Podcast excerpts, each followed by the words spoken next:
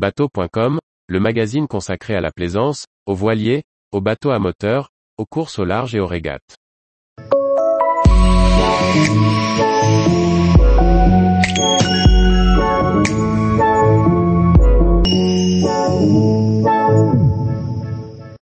Le canal de Nantes à Brest de l'Erdre à Glénac, cap à l'ouest.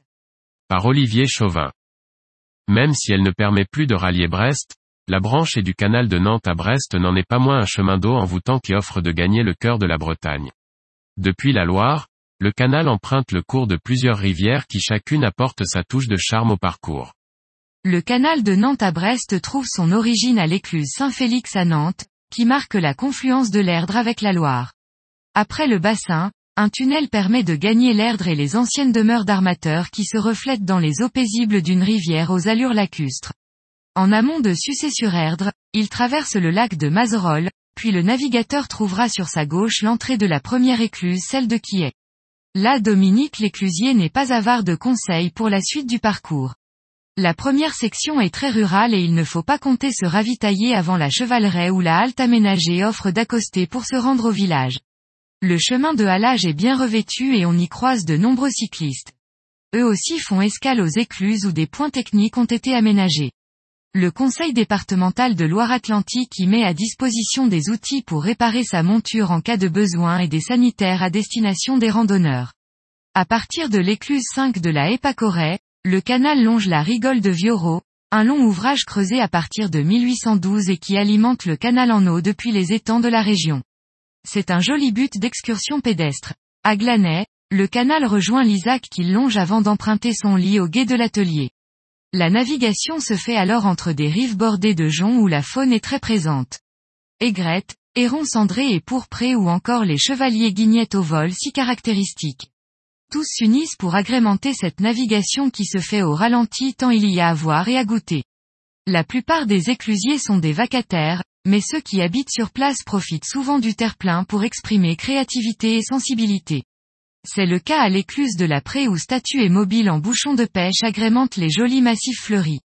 Des découvertes fugaces qui ne durent que le temps d'une bassinée, mais dont on se souvient. Le conseil départemental de Loire-Atlantique et la région Bretagne misent d'ailleurs beaucoup sur cette proximité en lançant des appels à projets pour l'animation des maisons éclusières. Une passerelle fleurie enjambe le canal, puis on entre dans le port de Blain. Sur la rive droite, se dresse l'important château de la Groulet. Il a été une prison où étaient cantonnés les 400 prisonniers espagnols qui ont participé au creusement du canal.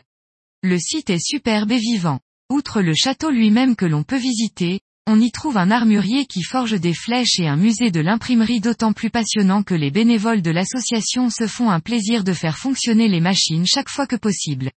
La rivière forme de doux méandres aux rives attrayantes et si variées qu'on les longe au ralenti sans jamais se lasser.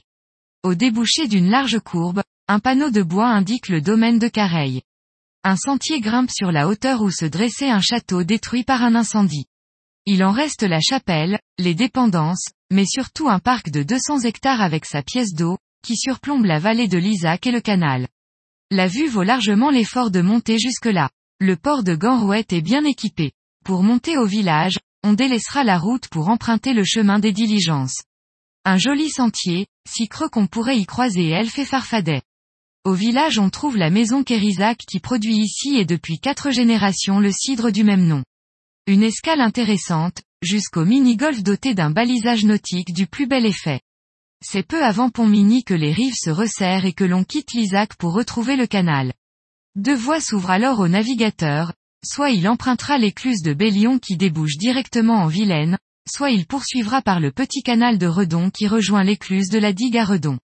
Cette section étroite et récemment réhabilitée est jolie et attrayante. Il faut se frayer un chemin sous la voûte d'arbres dont les branches caressent la terrasse du bateau. C'est une navigation qui se fait au pas, en appréciant les jeux de lumière tamisés par la canopée. Une boucle à ne pas manquer. L'écluse de la digue et son pont levant permettent de descendre en Vilaine. Sa jumelle sur la rive opposée n'est normalement pas empruntée. Au lieu de cela, on descend le fleuve sur un kilomètre pour aller prendre l'écluse des bateliers de Redon située à l'extrémité du bassin du port. Redon est au carrefour de plusieurs voies d'eau. Ponts et écluses sont nombreux et il n'est pas aisé de s'y retrouver sans consulter la carte. Le canal croise la Vilaine, mais celle-ci reçoit aussi les eaux de l'Oust. Le port est situé dans un vaste bassin qui forme une dérivation. Il est étonnant, les voiliers y remontent sans démater, ce qui en fait un lieu atypique et pittoresque pour les marins d'eau douce. Le canal sort de la ville et rejoint bientôt l'Oust qui l'emprunte en longeant le superbe site de l'île au Pis où grimpeurs et kayakistes s'en donnent à cœur joie. L'écluse de la Maclay ouvre sur la suite du canal, tandis que la confluence de l'Oust et de l'Af forme un très bel espace sauvage, le mortier de Glénac. Cette zone de marais est d'une richesse exceptionnelle en matière de faune et de flore. Tout au bout, le port de Glénac est une sorte de rêve fluvial où il serait dommage de ne pas s'attarder. Même si votre objectif est le canal, ne manquez pas de goûter au plaisir de la navigation sur l'Erdre avant de l'embouquer. Il peut arriver que le déficit en eau contraigne le conseil départemental de Loire-Atlantique à limiter la circulation sur le canal de Nantes à Brest en groupant les bateaux aux écluses. Comme bien d'autres, le canal et en particulier l'Isaac sont soumis au problème des plantes invasives qui encombrent les hélices. Au château de la Groulet, des passionnés font revivre les machines à l'occasion d'ateliers de typographie, de reliure, de lithographie ou de taille douce. Le balcon du parc de Careil est accessible par un sentier depuis le canal. Il offre une vue sur toute la vallée. À Ganrouette, le chemin des diligences mène directement à l'atelier de céramique à flanc de colline. Sur le quai du port de Redon, le musée de la batellerie de l'Ouest évoque joliment la batellerie sur ses voies d'eau au gabarit plus réduit qu'ailleurs.